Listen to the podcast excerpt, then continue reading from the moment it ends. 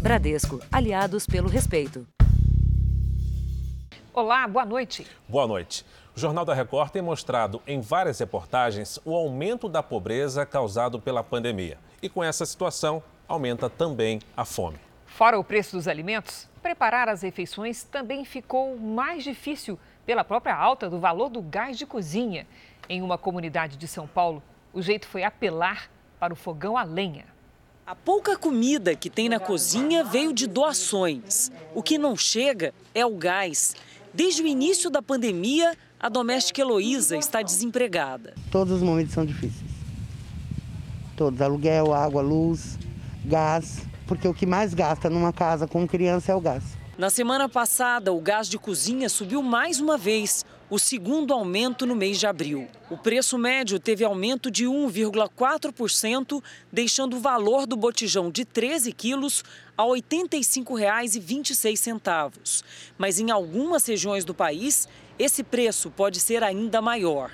Nos últimos 12 meses, justamente durante a pandemia, o gás subiu 20%. Ou compra gás ou compra comida. Por conta dos aumentos sucessivos no preço do gás, que antes mesmo da pandemia já pesava no orçamento enxuto, os moradores aqui da comunidade tiveram uma ideia. E aqui nessa área de lazer, montaram uma barraca e juntos construíram esse fogão a lenha, que tem sido muito disputado, não só pelas donas de casa, como a Heloísa, mas pelos homens também. A ideia foi da Ivanete e sobrou para o seu João tocar a obra com a ajuda dos amigos. Meu tempo foi criado com fogão a lenha. É, minha mãe na Bahia não tinha fogão nesse tempo, né? Uma pessoa me pediu para fazer um macarrão, né? Que ele estava com fome e Aí eu fui, fui deitar e comecei a ficar preocupada. Falei assim, como é que vai, vai fazer? O gás aumentando, o povo sem comida. O fogão a lenha ganhou fama e tem atraído até os moradores de comunidades vizinhas. A lenha também vem de doações. Para evitar aglomeração, o produtor cultural desempregado Henrique já começou até uma vaquinha para construir outros. No total, a gente somos em cinco comunidades aqui. Para não haver aglomeração somente aqui na Irondina, o que, que eu tive de ideia? Para a gente fazer mais fogões a lenha nas outras quatro comunidades também aqui do bairro. Para muita gente era um hábito ultrapassado, mas esse recurso é usado ainda hoje por mais de 14 milhões de brasileiros. Quem diria que a pandemia faria resgatar antigos costumes por pura necessidade e agora com ingrediente a mais manter acesa a chama da solidariedade, num lugar que falta, inclusive, o que botar no fogo. Esse rapaz estava sem gás, o dono daquela casinha ali, ó, ele comprou uma carnezinha, nós viemos aí almoçou as 10 pessoas. É um benefício para a comunidade, é muito bom. Veja agora outros destaques do dia. Anvisa aprova medicamento com anticorpos para o tratamento da Covid-19. Ministério da Saúde negocia a compra de mais 100 milhões de doses da vacina da Pfizer. São Paulo anuncia a imunização de trabalhadores do transporte, doentes renais, transplantados e pessoas com síndrome de Down. Ex-policial que sufocou o americano George Floyd é condenado nos Estados Unidos. E na série especial, as vacinas brasileiras já testadas contra o coronavírus.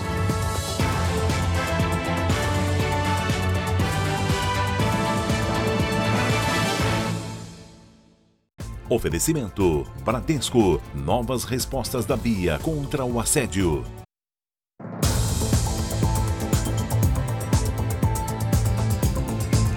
No próximo sábado, São Paulo entra numa nova fase da reabertura gradual da economia. Os salões de beleza e barbearias poderão funcionar. Mas depois de praticamente um ano de restrições, a retomada pega muitos empresários do setor sem ânimo. Pelo menos 30% dos salões do país fecharam as portas nesse período. Márcia Cristina até sonha em ver o salão de novo assim, cheio de gente, como antes da pandemia. Na época dessas imagens, ela atendia 40 clientes por dia. Um contraste doloroso com o que se vê hoje. Portas fechadas e quatro funcionários demitidos. Nós estamos aqui há mais de 40 dias com o salão fechado, né? nós estamos tendo que arcar com todas as contas, né, de aluguel, fornecedores, conta de luz, água, os custos fixos estão mantidos. No meu caso, eu, eu tive ajuda né, de pessoas da, da minha família que, que me emprestaram recursos para que eu continuasse mantendo o salão funcionando. A empresária está se preparando para abrir o salão no próximo sábado. A retomada vai ser com horário reduzido e apenas 25% dos clientes. Mas o que realmente preocupa é que até agora ela tem apenas duas pessoas agendadas. A expectativa é de um movimento pequeno que não deve garantir o fôlego que o setor precisa, depois de tantos meses parado e da demissão de 1 milhão e 800 mil profissionais em todo o país. Eu estou com o pé atrás, por quê? Porque eu acredito que essa retomada vai ser gradual porque muitos clientes estão preocupados e, e têm um certo receio em vir ao salão. É que no último ano, 375 mil salões de beleza do país fecharam as portas. 73% estão endividados e 90% não conseguiram pagar o salário de abril. Essas que ainda não fecharam têm que arcar com os compromissos da primeira onda da pandemia, onde foi feito acordos de aluguel, foi pego dinheiro no banco, outras linhas de crédito, foi negociado para começar a pagar.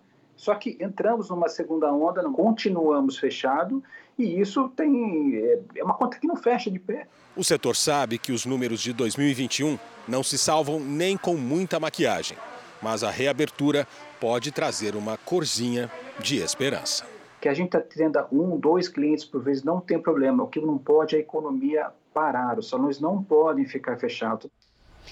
A Justiça do Rio de Janeiro suspendeu os decretos da Prefeitura que estabeleceram medidas restritivas à circulação na cidade. Com a decisão, está permitida a permanência nas ruas e nas praias. A Prefeitura vai recorrer. Também no Rio, uma enfermeira saiu às pressas para atender um paciente com Covid-19. Mas no caminho tinha um pedágio de 4 reais. Na hora de pagar, ela percebeu que tinha esquecido a carteira em casa. O resultado: não a deixaram passar e o doente ficou quase duas horas esperando o atendimento. A enfermeira ainda está inconformada. Eu me senti muito humilhada, passei por um constrangimento. Ele ainda alegou assim: pede dinheiro, um carro que parar aqui. Ana foi convocada para um atendimento de emergência. O paciente com Covid-19 estava em casa e apresentava sinais de baixa saturação de oxigênio.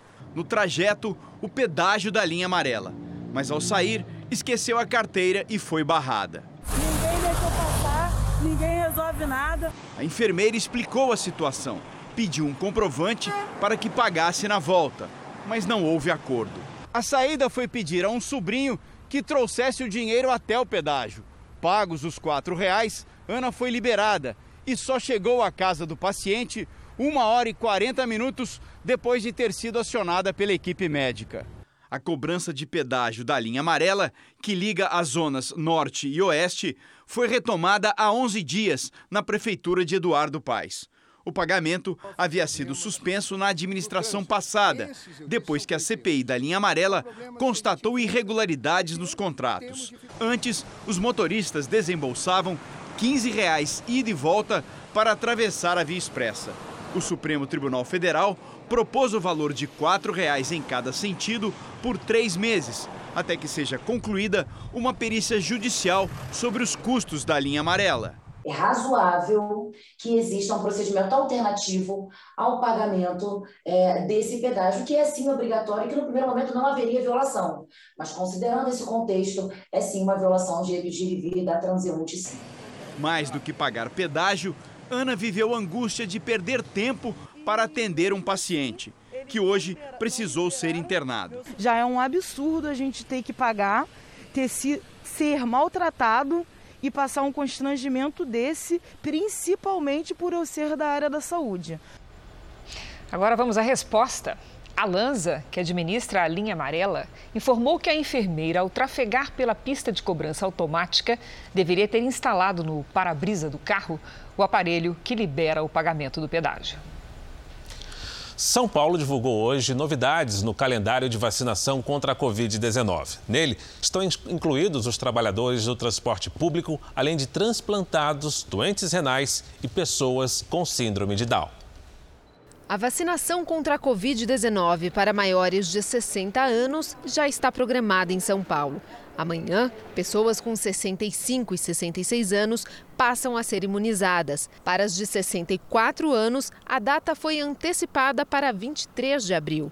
Dia 29, começa a vacinação de pessoas com 63 anos e quem tem entre 60 e 62 anos em 6 de maio. Agora, o governo do estado começa a selecionar grupos com comorbidades, pessoas com doenças crônicas que correm mais risco ao terem contato com o vírus. Seguindo as diretrizes do Plano Nacional de Imunização, a prioridade é para pessoas com síndrome de Down, transplantados que fazem terapia, pacientes renais. A imunização desse grupo começa a partir do dia 10 de maio. Ao todo, são 120 mil pessoas entre 18 e 59 anos. Outros grupos de risco, como pacientes com hipertensão, diabetes, doenças cardiovasculares e HIV, serão contemplados em uma próxima etapa. Está se utilizando as comorbidades que são mais objetivamente é, é, definidas e aquelas também que têm uma maior taxa de letalidade e maior chance de saturar o sistema de saúde. O governo do estado também confirmou a vacinação de profissionais do transporte público com mais de 47 anos. Em 11 de maio começa o calendário para trabalhadores de trens e metrôs que estejam na linha de frente. E no dia 18 do mesmo mês, motoristas e cobradores de ônibus. No total, 175 mil pessoas serão imunizadas. Todas as medidas que estamos adotando aqui de imunização, de vacinação, eh, de setores, eh, de segmentos aqui no Estado de São Paulo, seguem um critério rigorosamente avaliado do ponto de vista médico, sanitário, de economia e grau de exposição também. O Jornal do Record traz agora os números de hoje da pandemia para que você possa acompanhar com clareza esses indicadores, segundo o Ministério da Saúde. O país ultrapassou os 14 milhões e 43 mil casos da Covid-19. São mais de 378 mil óbitos. Foram 3.321 mortos nas últimas 24 horas. Também entre ontem e hoje, mais de 100 mil pessoas se recuperaram. No total, já são mais de 12 milhões 561 mil pacientes curados e 1 milhão 103 mil seguem em acompanhamento. A Anvisa aprovou o uso emergencial de dois medicamentos que, combinados, poderão ser usados para combater a Covid-19. As drogas apresentaram resultados positivos para evitar a evolução da doença para quadros graves. O Regencov é formado a partir da união de dois remédios da farmacêutica Roche. Ele terá uso restrito em hospitais. A pessoa vai usar 600 miligramas de, de, cada, é, de cada um desses produtos. Não é uma injeção, é uma infusão, então ela tem que ficar ali, né? Então, com aquela bolsa que fica ali sendo administrada ao longo do tempo. Então, não é injetado de uma vez. E, e aí ela vai usando é, é, por, por um período específico. O medicamento é indicado para adultos e crianças com 12 anos ou mais. Ele não é recomendado para pacientes em estado grave também não é eficaz na prevenção da Covid e nem substitui as vacinas. O medicamento já foi aprovado para uso emergencial nos Estados Unidos, no Canadá e na Suíça e foi usado no tratamento do ex-presidente americano Donald Trump. A ideia da medicação é tentar neutralizar o vírus com anticorpos, agente que protege o organismo contra infecções. O ministro da Saúde disse que é preciso estudar a segurança da medicação e a viabilidade econômica antes de adotá-la no sistema público. Vale dizer que é um registro emergencial, né? É necessário se avaliar a questão da segurança, da eficácia, da efetividade, da custo-efetividade. É, há critérios para incorporação de medicamentos no Sistema Único de Saúde. Isso tem a ver também com o impacto orçamentário, né? Então tem que se analisar o contexto geral dessas incorporações. Além dessas medicações, o Ministério da Saúde também se esforça para conseguir mais vacinas para o Brasil. O governo federal já está negociando a compra de 100 milhões de doses do imunizante da Pfizer. A ideia é que essas vacinas cheguem entre outubro e dezembro deste ano, logo depois da entrega de um lote de 100 milhões de doses que já tinha sido acertado. Também hoje a Anvisa aprovou novas condições para a conservação e o armazenamento da vacina da Pfizer. Segundo estudos, os frascos poderão permanecer a menos 20 graus por até duas semanas e depois retornar à temperatura de entre menos 60 e menos 90 graus Celsius. Vamos agora aos Estados Unidos, porque a notícia no mundo inteiro saiu o veredito. O ex-policial Derek Chauvin foi condenado pela morte de George Floyd em três acusações diferentes. A nossa correspondente Evelyn Bastos tem as informações. Boa noite, Evelyn. Oi, Cris. Muito boa noite para você, para o Fara e para todo mundo que nos acompanha hoje no JR. Olha, a decisão foi tomada depois de mais de 10 horas de deliberações entre os 12 jurados. Lembrando que o George Floyd morreu no ano passado por asfixia, depois de ter o pescoço pressionado pelo joelho do então policial Derek Chauvin. Ao todo, contra ele pesavam três acusações diferentes: homicídio culposo, ou seja, sem a intenção de matar, negligência ao assumir que poderia matar e também causar a morte sem intenção. Ele foi condenado nas três. As penas máximas para cada uma delas variam entre 10 e 40 anos de prisão. A sentença deve ser anunciada em até dois meses. O ex-policial saiu algemado do tribunal e manifestações sobre o veredito já começaram a acontecer em todo o país. A família de Floyd comemorou a decisão, mas disse que o caso não termina agora, já que outros três policiais também estavam presentes na ação. Eu volto com vocês, Cris e Fara. Obrigada, Evelyn. Veja ainda hoje: mãe do menino Henri é internada com Covid em um hospital penitenciário. E na série especial, as vacinas contra o coronavírus que estão sendo desenvolvidas por cientistas brasileiros.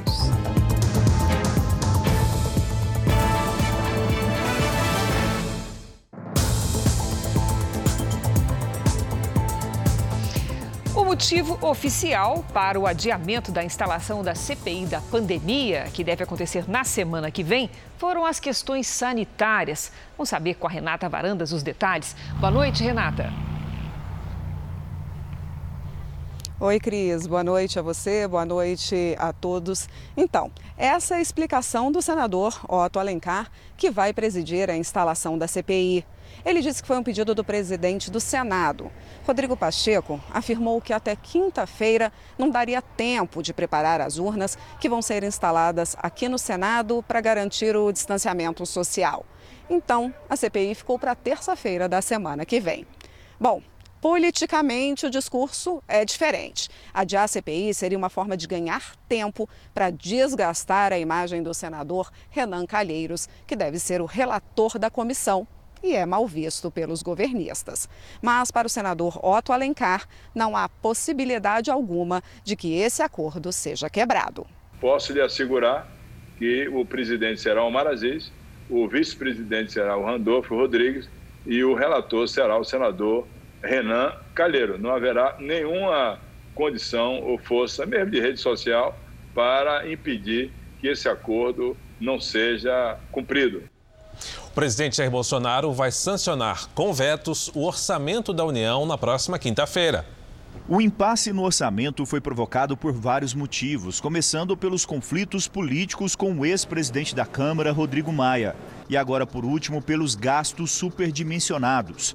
A negociação feita com o Congresso vai permitir retirar da meta de gastos despesas geradas pela pandemia Emendas dos parlamentares também foram mantidas. As modificações no orçamento acordadas entre o Palácio do Planalto e a base aliada foram permitidas graças a um projeto de lei aprovado ontem no Congresso. Segundo o ministro Paulo Guedes, o teto de gastos será respeitado.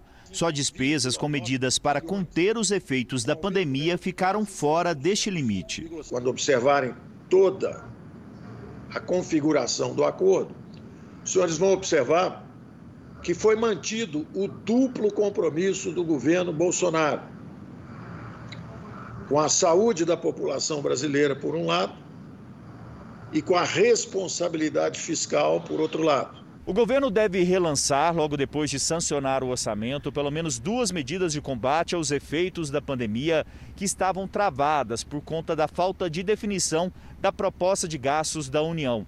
O Ministério da Economia já está pronto para recriar o PRONAMP, Programa de Crédito a Pequenos Empresários, e o Programa de Proteção aos Empregos, que deve beneficiar cerca de 4 milhões de trabalhadores. Só com essas duas medidas, o custo será de cerca de 15 bilhões de reais. No feriado, além dos últimos acertos do orçamento, o presidente deve fechar com assessores detalhes do discurso da cúpula do clima. O evento virtual organizado pelo presidente americano Joe Biden será na quinta-feira. De acordo com fontes do Palácio do Planalto, Bolsonaro vai reafirmar o compromisso de eliminar o desmatamento ilegal da Amazônia até 2030. Vamos agora com a opinião do Augusto Nunes. Boa noite, Augusto. Boa noite, Cris. Boa noite, Fara. Boa noite a você que nos acompanha. O orçamento da União, resultante de um acordo entre o Planalto e o Congresso, informa que em 2021 o governo federal terá de gastar um dinheiro que não tem. Serão amplamente ultrapassados tanto o teto de gastos, que não poderia superar o índice da inflação anual, quanto a meta fiscal, que limitou o déficit deste ano a 247 bilhões de reais. Para contornar problemas legais, decidiu-se que serão consideradas extraordinárias todas as despesas decorrentes da pandemia de coronavírus. O governo não é uma entidade lucrativa. Usa o dinheiro que vem dos pagadores de impostos. É o povo, portanto, quem banca todos os gastos previstos ou extraordinários. Em homenagem a esses milhões de financiadores involuntários, o governo e o Congresso precisam ao menos aprovar neste ano a reforma que tornará menos obesa a máquina administrativa federal. E os parlamentares precisam controlar seu apetite por emendas multimilionárias. País nenhum sobrevive economicamente a tanta gastança. Veja a seguir: Polícia Federal prende cinco pessoas em operação contra desvios de dinheiro público no combate à pandemia. E na série especial do Jornal da Record, as vacinas contra o coronavírus que estão sendo desenvolvidas no Brasil.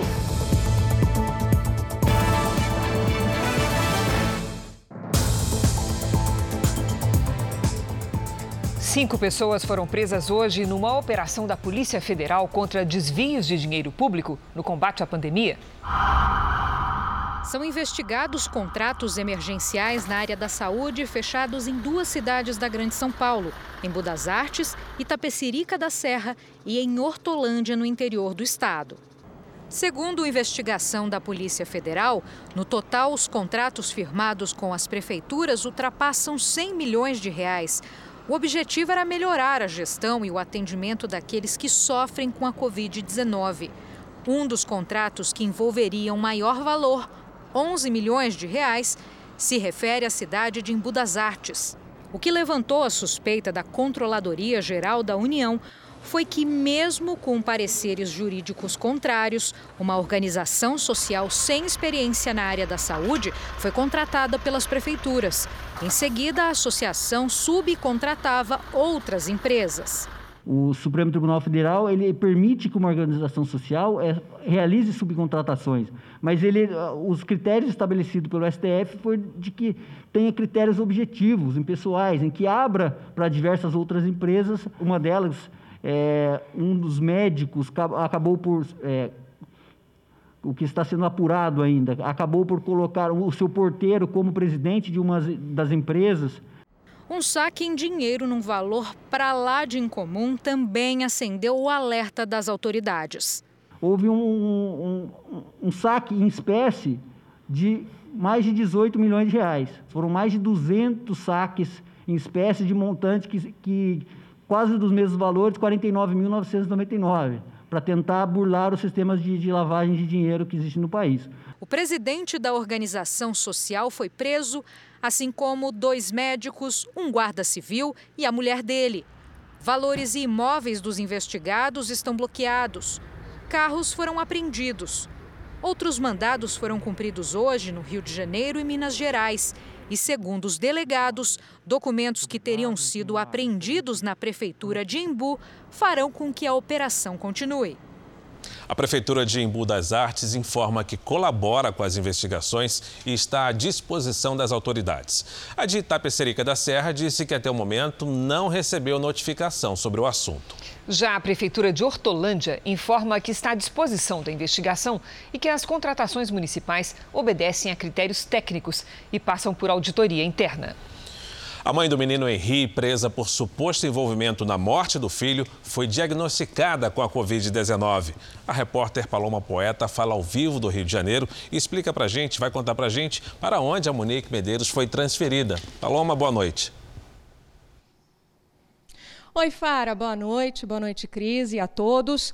A Monique Medeiros, mãe do menino Henri, estava desde ontem em isolamento em um hospital penitenciário no complexo de Bangu, mas agora a gente recebeu a informação de que ela foi para um hospital municipal na zona oeste do Rio, onde estaria fazendo um novo teste para a Covid-19. Ela e o namorado, o vereador doutor Jairinho, são investigados por homicídio duplamente qualificado, portanto com agravantes, pela morte do menino Henri. A polícia já afirmou que deve concluir o inquérito inquérito ainda essa semana. Mas a defesa de Monique Medeiros espera que a cliente possa prestar um novo depoimento antes disso. Cris Fara. Obrigado, Paloma Poeta do Rio de Janeiro. No Rio Grande do Sul, a Polícia Civil e o Ministério Público investigam a agressão ao menino de 13 anos pelo padrasto durante uma aula virtual. O repórter Felipe Bueno tem outras informações. Felipe, muito boa noite para você. Olá, boa noite a todos. A história aconteceu em Erechim, no norte do estado. A escola enviou as imagens ao conselho tutelar da cidade. No vídeo é possível perceber as agressões do padrasto. Outros alunos e o professor presenciaram tudo. A mãe da criança foi orientada a registrar a ocorrência e solicitar uma medida protetiva. Em depoimento, ela disse desconhecer outras violências contra o garoto a criança vai receber apoio psicológico do Estado. O padrasto deve responder por maus tratos. Cris Fara. Obrigado pelas informações, Felipe. A polícia do Rio de Janeiro tenta identificar novos suspeitos de uma quadrilha que extorquia dinheiro de comerciantes na Baixada Fluminense. Os criminosos se passavam por policiais. Dois deles foram presos. O Pedro Paulo Filho, nosso repórter, tem outras informações ao vivo do Rio. Pedro Paulo, boa noite. Oi, Fara, boa noite para você, boa noite a todos. Olha, essa investigação descobriu que eles usavam falsos mandados de prisão e de busca e apreensão. Guilherme de Albuquerque Melo e Luiz Fernando Procópio Júnior ameaçavam as vítimas, alegando que elas não teriam cumprido supostas ordens judiciais. Uma dessas vítimas pagou quase 30 mil reais aos golpistas. Com eles foram apreendidos uma camiseta da Polícia Civil, um coldre, celulares e um carro blindado. Os suspeitos vão responder por associação criminosa e extorsão. E um outro homem que se passava por policial civil foi preso hoje, na zona norte da capital. Wilton Neves de Oliveira usava um distintivo falso. Ele já tem passagem por estelionato, apropriação indébita de veículo e falsa identidade. Fara e Cris. Obrigado, Pedro Paulo.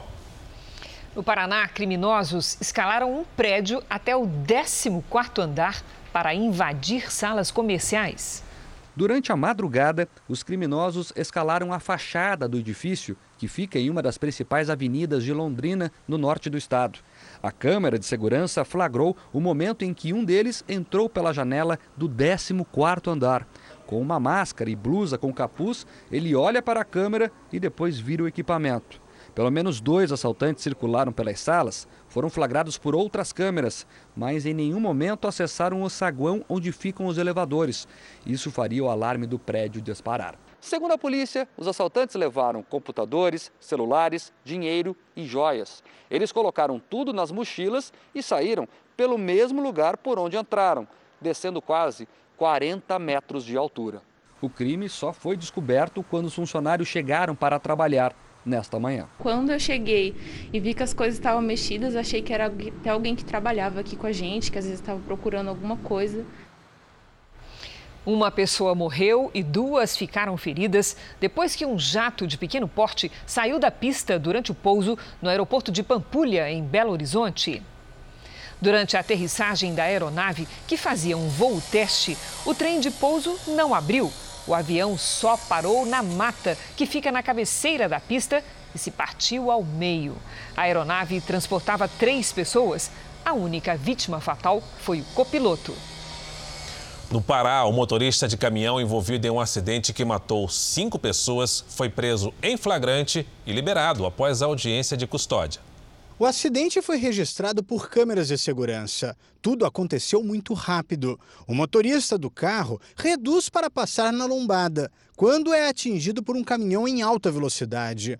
O carro é jogado contra um outro caminhão, que estava à frente, e fica prensado entre as duas carretas. Dentro do carro havia cinco pessoas: pai, mãe, as duas filhas do casal com menos de três anos e a babá das crianças, que também era prima da mãe. A família toda morreu na hora. A Polícia Rodoviária Federal vai investigar se o motorista teve um problema de saúde ou se o caminhão apresentou alguma falha mecânica. O que é possível observar na imagem nesse pequeno cenário é que o veículo de grande porte não parou, ou por falha mecânica certo? Condição adversa do veículo ou condição adversa do condutor, uma fadiga ou ele não percebeu.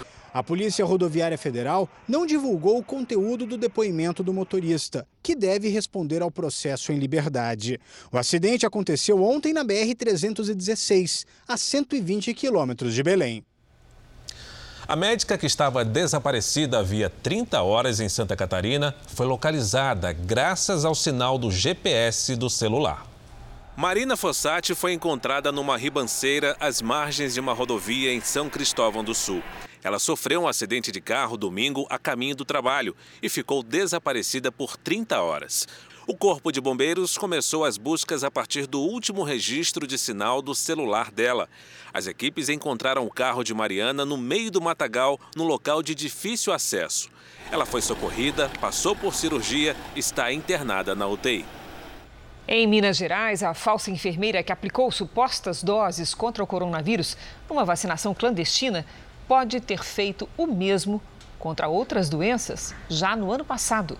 Moradores de condomínios de luxo teriam sido os primeiros clientes da cuidadora de idosos Cláudia Freitas. Segundo a polícia, no ano passado, a falsa enfermeira aplicou doses contra a gripe e a pneumonia nos endereços mais nobres de Belo Horizonte. Ainda não se sabe se os imunizantes eram verdadeiros, onde e como foram comprados. Uma das suspeitas é que teriam vindo de uma clínica no Rio de Janeiro, onde Cláudia trabalhou usando documentos falsificados. Alguns desses primeiros clientes da falsa enfermeira também estão na lista dos que teriam participado da vacinação clandestina contra a Covid.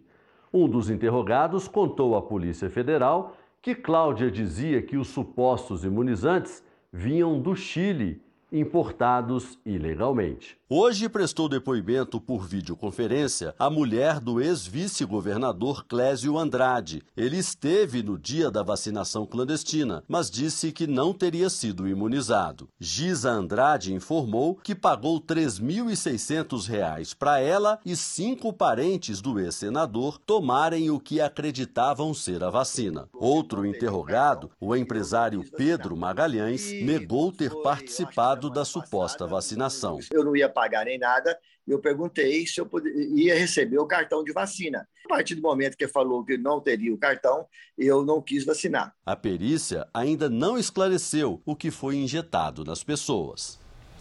Salvador é uma das capitais brasileiras que mais avançaram na vacinação de idosos no país. E concluiu hoje a imunização dos maiores de 60 anos. Sentada na fila de espera, Ana Lourenço não via a hora de ser chamada. Aos 60 anos, a vez de tomar a vacina chegou. Estava ansiosa porque eu tive Covid também, né? Foi muito ruim. Eu fiquei péssima. Mas agora, graças a Deus, só saio daqui depois que eu tomar, minha filha. Em Salvador, a primeira dose da vacinação para idosos até 60 anos foi concluída hoje. O reflexo dessa imunização já é visível no sistema de saúde do município. Há cerca de um mês, a espera por um leito de UTI chegava a 72 horas. O tempo de regulação está completamente adequado, está praticamente instantâneo. É, eu acho que deve estar durando entre 4 e 6 horas hoje. Salvador é uma das cidades que mais avançaram na imunização do público idoso no país. A Secretaria de Saúde do município ainda não divulgou o calendário de vacinação para quem tem menos de 60 anos e não faz parte de grupos específicos, mas garante a aplicação da segunda dose nos próximos 12 dias para quem já recebeu a primeira. Além de Salvador, outras capitais também estão finalizando a vacinação da primeira dose em idosos. É o caso de Campo Grande, em Mato Grosso do Sul, e Manaus, no Amazonas, que concluíram a imunização esta semana. Em Recife, capital pernambucana, mais de 78% da população acima de 60 anos está vacinada. E em Belém, no Pará, os idosos já estão recebendo a segunda dose da vacina. No Rio Grande do Sul, pesquisadores confirmaram o primeiro caso de reinfecção por variantes brasileiras. Segundo cientistas, um morador de Campo Bom, na Grande Porto Alegre, foi infectado em novembro pela variante que surgiu em Manaus. Quatro meses depois, contraiu uma outra, identificada pela primeira vez no Rio de Janeiro, e morreu. Essa pessoa ela deve ter feito anticorpos, mas talvez ela não tenha feito anticorpos numa quantidade muito alta e mesmo assim ela não conseguiu neutralizar uma segunda infecção. O estudo também confirma que a variante de Manaus já vinha circulando no Rio Grande do Sul desde novembro do ano passado. Só que a disseminação que levou ao colapso do sistema de saúde teria sido impulsionada a partir de janeiro. Enquanto a vacinação não for mais ampla do que ela é, a gente precisa tomar cuidado, até porque, dependendo da imunidade que eu montei contra a vacina, mesmo não ficando doente, pode ser que eu transmita. Renan Dalzotto, técnico da seleção brasileira masculina de vôlei, passou por uma cirurgia vascular emergencial.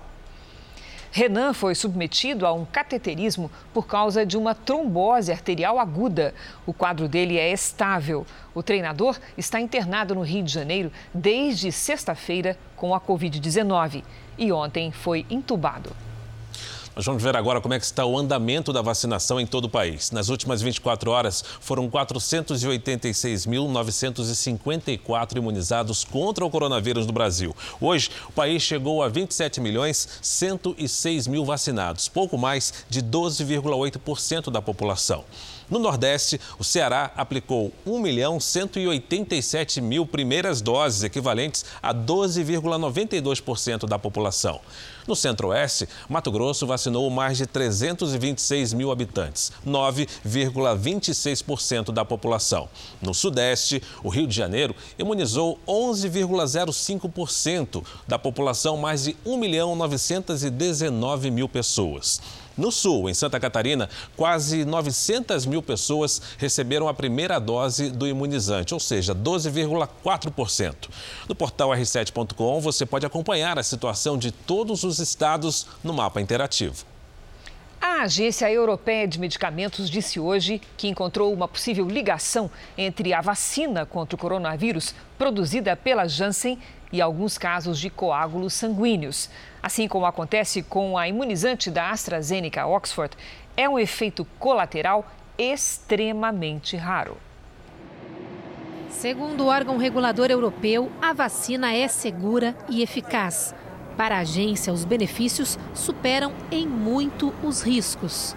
Segundo a presidente do Comitê de Segurança Farmacológica do bloco, a Janssen deve incluir os coágulos sanguíneos na lista de efeitos colaterais muito raros do produto.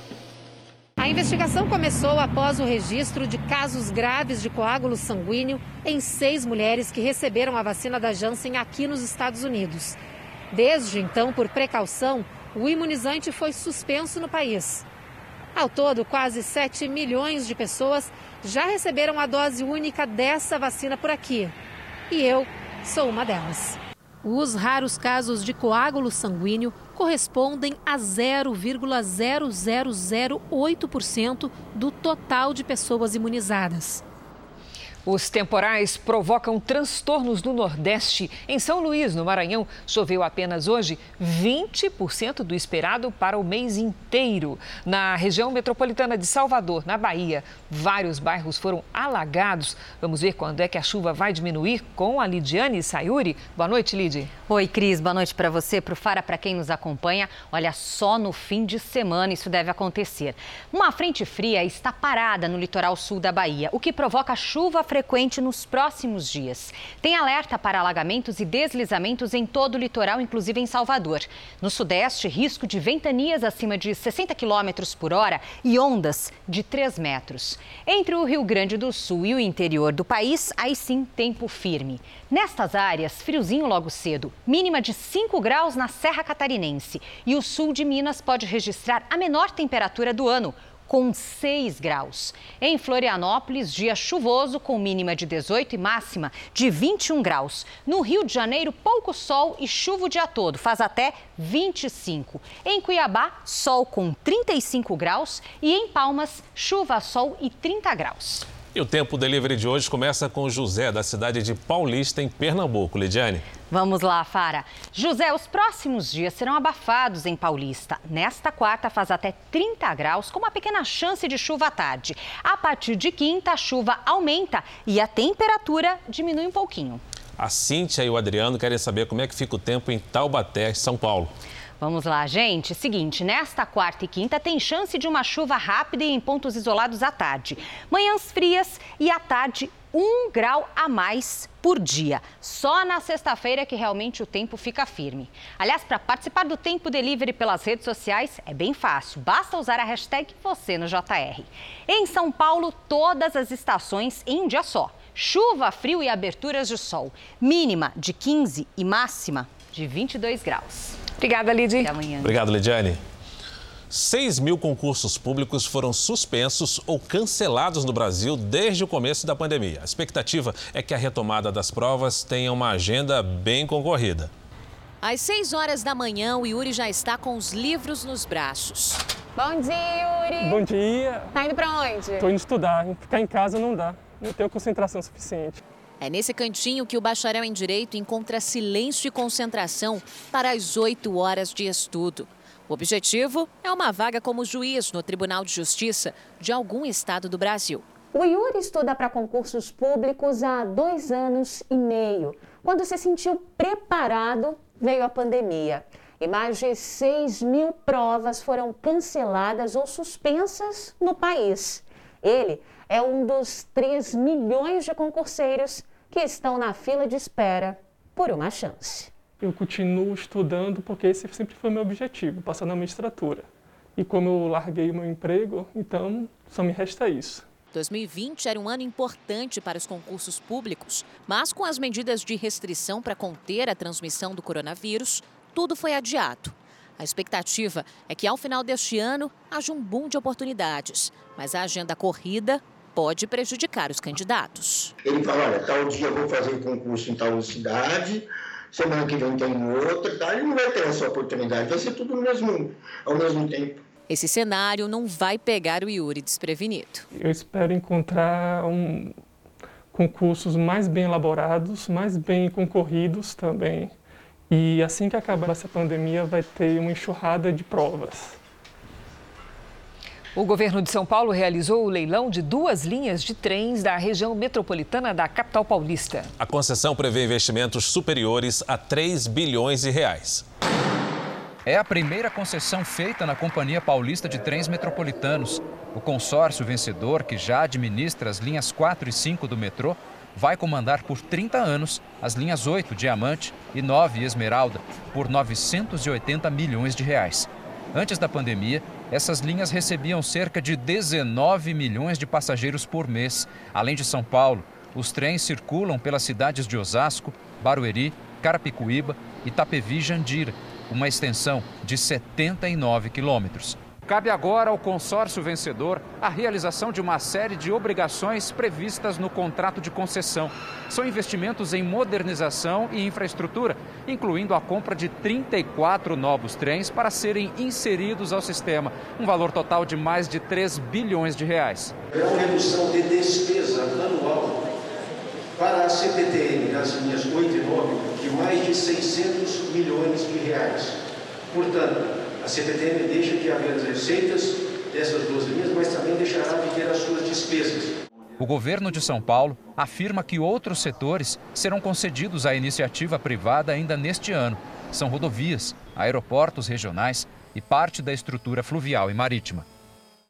Na primeira entrevista a um canal de TV após deixar a Casa Branca, o ex-presidente Donald Trump criticou as novas regras de imigração nos Estados Unidos.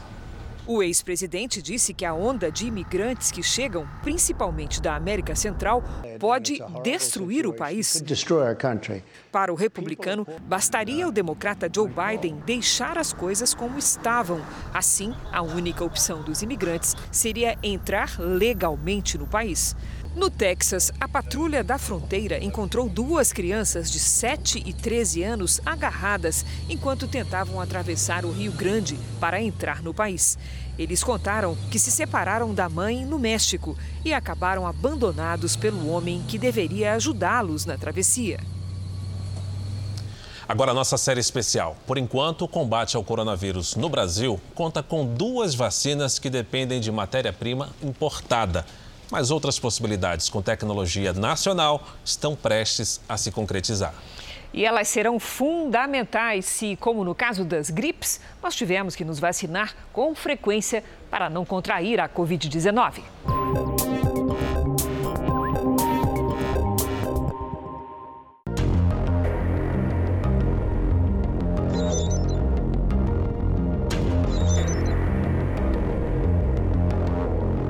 Em laboratórios, cientistas correm contra o tempo atrás de respostas para ajudar a salvar milhões de vidas.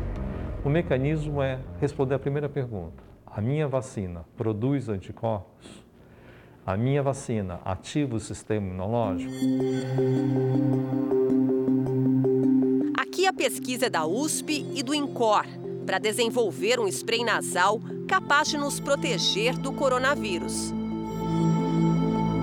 Os primeiros testes em cobaias deram o resultado esperado. O próximo passo é aplicar o imunizante em macacos, o que só é possível no exterior. Uma etapa obrigatória antes da aplicação em humanos. A vacina injetável ela é importante, mas ela impede apenas que você venha a necessitar de internação hospitalar e impede você de morrer também. E a nossa vacina, ela impede a transmissão do vírus. Então, quando você se infectar, ou seja, o vírus penetrar no seu organismo, ele vai ser imediatamente neutralizado, não entrando dentro da célula, não se multiplicando dentro da célula. No mundo, são seis estudos para vacinas nasais. Mas a brasileira usa uma tecnologia que neutraliza riscos de efeitos colaterais. Ver com os nossos próprios olhos os primeiros resultados de um estudo como esse é quase uma ilusão. Para desenvolver a vacina em forma de spray, os pesquisadores precisam inserir uma proteína do coronavírus numa nanopartícula de uma substância produzida em laboratório. É uma partícula muito minúscula, mil vezes menor do que um fio de cabelo, dez vezes mais miúda do que uma bactéria do mesmo tamanho do vírus. Nesse universo de invisibilidades, os cientistas enxergam muito bem e lá adiante. É uma combinação que desencadeia a produção de anticorpos nas mucosas do aparelho respiratório. Uma das vantagens do spray seria o uso de insumos nacionais que deixam o preço abaixo dos similares cerca de 40 reais por quatro doses que cada pessoa terá que aplicar. Tem uma administração muito fácil, ela pode ser guardada a temperatura até a temperatura ambiente, o custo dela é baixo, não tem dor, não tem reações sistêmicas, ela será 100% nacional e a gente, além disso, espera que ela dê uma memória mais longa pelo tipo de formulação e o tipo de antígeno que nós estamos usando. 15 vacinas contra o coronavírus estão sendo desenvolvidas ao mesmo tempo no Brasil. Usam técnicas diferentes para chegar ao melhor resultado. É importante você dominar a tecnologia, Porque uma vez dominada essa tecnologia, você pode procurar por melhorias, aumento de eficácia, aumento do desempenho daquelas vacinas, redução de custo de produção. Foram os olhos atentos de Mariana que enxergaram uma chance promissora. Aplicar o mesmo método que ela testava contra o Zika vírus no desenvolvimento de uma vacina contra a doença que aflige hoje todo o planeta. Foi um pouco uma coincidência que quando a gente estava encerrando o trabalho com Zika, começou a pandemia do coronavírus e fazia todo sentido para a gente, sendo um laboratório de desenvolvimento de vacinas, usar todas as ferramentas que a gente já tinha para tentar combater o coronavírus. Em fase de testes, só que mais avançados, tem também a vacina Versamune, desenvolvida por pesquisadores da Faculdade de Medicina de Ribeirão Preto, no interior de São Paulo, em parceria com um laboratório americano. Técnica consiste em aplicar um pedacinho específico da proteína spike do SARS-CoV-2, chamada de S1, numa nanopartícula, que serve para carregar a proteína pelas células do nosso corpo. O nosso objetivo é estimular todo o sistema imunológico. Né? Então, uh, ele vai impedir a entrada do vírus dentro da célula e aqueles que entrarem dentro das células, as células vão ser mortas e uh, não permite a propagação do vírus. No Instituto Butantan, em São Paulo, o vírus que provoca uma doença apenas em aves tem sido usado como vetor na produção de uma vacina com insumos nacionais e tecnologia desenvolvida nos Estados Unidos, a Butanvac. O vírus Newcastle é inativado e alterado para abrigar a proteína spike do coronavírus, aquela que invade as nossas células para se multiplicar ovos embrionários são usados para desenvolver a fórmula. Essa tecnologia é a mesma que é usada para a produção da vacina da gripe. Essa é uma saída numa situação epidêmica. É muito mais barato essa vacina, esse tipo de produção, do que essas vacinas que são produzidas em tecnologias é, modernas, é, mais modernas, é, porque essa é uma tecnologia tradicional. E um outro aspecto, é seguro. Por trás de cada microscópio, de cada fórmula, tem um ser humano que enxerga possibilidades. Um trabalho de muito estudo, mente aberta e suor mesmo, de horas de trabalho pesado. E hoje, mais do que nunca, com um componente vital, o senso da urgência. Fantástica ciência. Muito. Jornal da Record termina aqui. A edição de hoje na íntegra e também a nossa versão em podcast estão no Play Plus e em todas as nossas plataformas digitais. E à meia-noite e meia tem mais Jornal da Record. Fique agora com a novela Gênesis. A gente se vê amanhã. Até lá. Excelente noite e até amanhã.